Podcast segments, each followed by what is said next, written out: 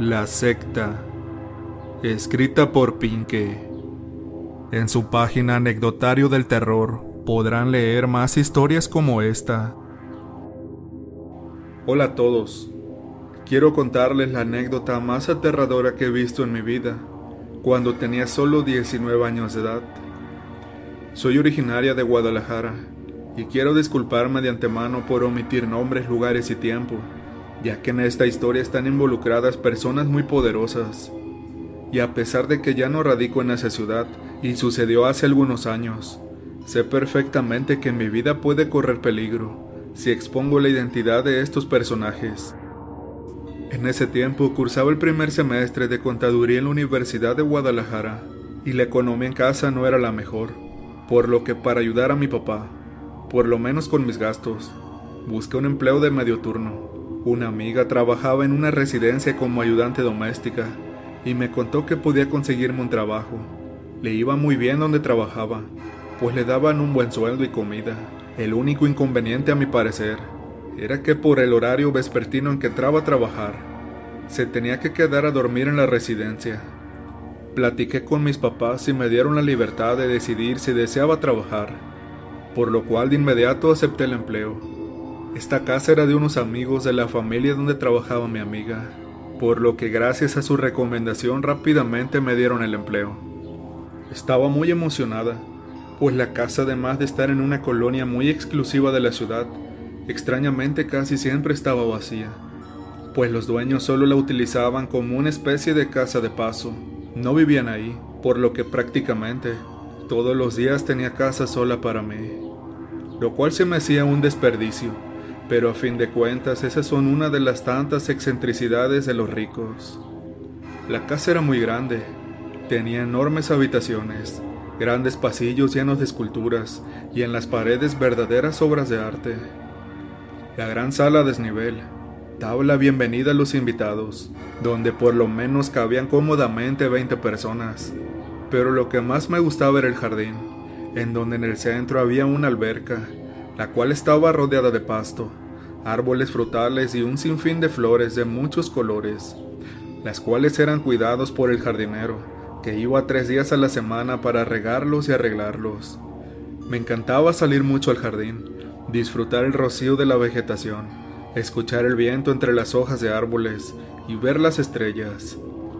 Estaba enamorada del lugar, era como estar en un sueño. Además, como siempre estaba sola, era muy sencillo la limpieza de la residencia. Al fondo del jardín había una puerta que daba un cuarto, el cual siempre estaba cerrado, y que los dueños de la casa me indicaron que nunca lo abriera, y que no era necesario que lo limpiara, pues era un lugar personal para ellos, donde se relajaban, decían. Por el misticismo, lo primero que pensé es que era una habitación donde daban rienda suelta a sus placeres, pues al ser ellos personalidades muy importantes y reconocidos en la ciudad, lo tenían para evitar arriesgarse a ser visto salir de algún motel. Lo tenían todo y yo ya era parte de eso. Un día la curiosidad sobre aquella misteriosa habitación me ganó y me acerqué a la puerta, la cual era de madera y en ella tenía grabados algunos símbolos que nunca había visto. Percibí que del interior salía un fuerte olor a incienso, pero era un olor muy penetrante distinto a los que alguna vez olí. Era tan intenso que me empecé a marear y dar náuseas, por lo que preferí dejar mi investigación para otro momento. Se llegó el día viernes y iría a casa de mis papás. Dejé limpia la casa y estuve esperando a que llegaran mis empleadores para que me pagaran mi semana e irme como cada fin de semana. Ese día tardaron más de lo de costumbre. Y cuando llegaron, estaban muy apurados me pidieron que les ayudara con algunas bolsas que traían en la cajuela, las cuales bajamos entre los de seguridad y yo, porque como les mencioné, son personas privilegiadas de gran renombre a nivel mundial. Pude distinguir que en una de las bolsas estaba llena de velas e inciensos, los cuales pude identificar de inmediato, pues ese extraño olor me hizo estornudar. Era alérgica a algún ingrediente por lo que vi el interior de la bolsa para identificar el tipo de incienso y saber qué me producía ese malestar. Cuando uno de los de seguridad me arrebató la bolsa y muy molesto me dijo, ¿Qué buscas, muchacha? Le expliqué lo que me pasaba con ese olor, y sin decirme una palabra dio media vuelta y se fue. Minutos después me pagaron y me fui como cada fin de semana. Cuando llegué a casa de mis padres me di cuenta de que había dejado un libro que necesitaba mucho para una tarea, así que regresé por él. Cuando llegué a la residencia, noté una gran cantidad de vehículos lujosos estacionados adentro y fuera de la propiedad. Todos estos con sus respectivos miembros de seguridad. Y pensando que había una reunión o una fiesta, entré por la puerta de servicio. Me topé con uno de los miembros de seguridad, quien al verme se sorprendió mucho y me preguntó que qué era lo que hacía, que no podía estar ahí y que tenía que irme inmediatamente. Le expliqué que necesitaba algo de mi cuarto. Con algo de molestia me autorizó poder entrar a mi propio cuarto, actitud que me extrañó bastante. Tomé el libro y antes de salir de la habitación, percibí algunas voces que provenían del jardín. Desde mi cuarto se podía llegar al jardín. Me extrañé al ver que el jardín estaba en total obscuridad. Solo había un camino iluminado de velas, las cuales llevaban hacia la puerta de aquel cuarto al que tenía prohibido entrar. No soportaba más y la curiosidad me ganó, por lo que cautelosamente fui a ver lo que había en ese lugar. Mientras me iba acercando a la puerta, se escuchaban cada vez más una especie de rezo, cantos, o lo que sea que decían. Era un idioma muy extraño. Creí que la puerta estaba cerrada, pero al poner mi mano sobre ella, se movió un poco. Estaba abierta. Empujé un poco y pude ver lo que sucedía dentro. Aproximadamente 20 personas, todas vestidas con una túnica roja, estaban alrededor de un gran pentagrama, hecho de algo blanco, como salo quizacal rodeado con velas rojas, blancas y negras encendidas. De pronto un hombre vestido con una túnica morada y una tenebrosa máscara como de un demonio, el que parecía ser el líder, llegó con un corderito blanco en sus brazos. Los demás empezaron a cantar con más emoción y a un volumen más alto. El hombre de la túnica morada puso patas arriba al cordero en el centro del pentagrama en el piso. En ese momento, todos callaron y se quedó en total silencio el lugar. De entre la oscuridad de la noche, salió una mujer sin ropa, portando solo una máscara. Se acostó sobre el pentagrama. El hombre sacó de entre su ropa una daga antigua, la cual tenía algunos símbolos grabados y sin piedad alguna. Acabó con aquel animal. Mientras el corderito daba sus últimas patadas de vida, el hombre lo puso sobre la mujer bañándola con el plasma del animal.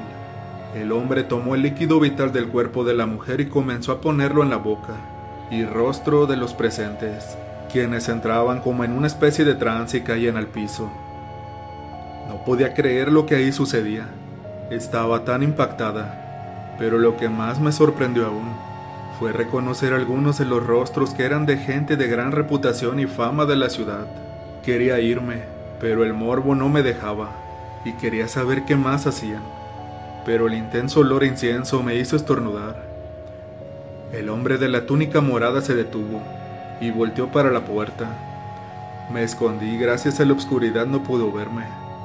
De inmediato salí corriendo para mi habitación, tomé mis cosas y me fui. Todo el fin de semana estuve pensando lo de aquella tenebrosa noche y me pasaba por la mente qué hubiera pasado si me hubieran descubierto. El lunes llegué al trabajo muy normal, pero para mi sorpresa, estaban mis empleadores ahí. Eso nunca antes había sucedido, lo cual me puso muy nerviosa. Pero tenía un plan, negaría todo. El único que podía decir que me vio esa noche era el de seguridad, quien nunca me vio salir al jardín, así que estaba convencida de que no pasaría nada. Al verme sin antes saludarme, me dijeron muy serios, Necesitamos hablar contigo. Me puse nervioso y mi voz se negaba a salir, por lo que asentí con la cabeza. Y con una tranquilidad continuaron diciendo, Lo que viste el viernes en la noche no es nada malo.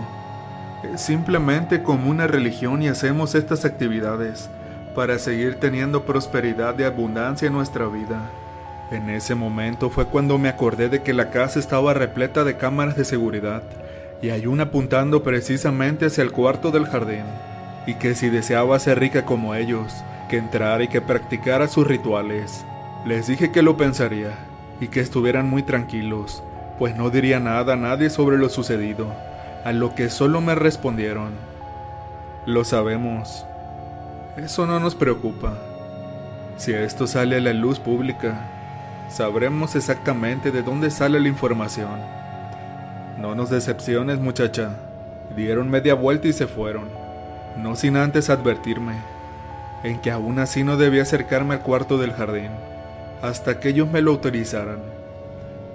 No lo negaré, si pensé en aceptar la invitación, era muy tentadora. Ellos lo tenían todo, pero mi educación religiosa no me lo permitía, así que recurrí a quienes le tenía toda la confianza, a mis papás. Les conté todo y sin pensarlo dos veces. Esa noche me mandaron con una pariente lejana, la cual por seguridad no nombraré, ni de qué lado de la familia o en qué lugar vive. Pues como ya les dije, los involucrados son personas muy poderosas y peligrosas. Me fui dejando en Guadalajara toda mi vida, mis estudios, mis amistades, conocidos y familia. Todo transcurría con normalidad en mi nueva vida. Conseguí un empleo y estaba viendo la forma de revalidar mis estudios en otra universidad. Dos meses después de todo esto recibí una llamada que me dejó marcada durante el resto de mi vida. Mis padres y mis hermanos habían muerto dentro de una extraña colisión automovilística. Con temor asistí al velorio de mis familiares. Una camioneta lujosa que se detuvo afuera de la casa de mis padres estuvo ahí por unos minutos. Bajo un hombre vestido de negro y se acercó a mí. Estaba aterrada. Sabía perfectamente por parte de quién venía.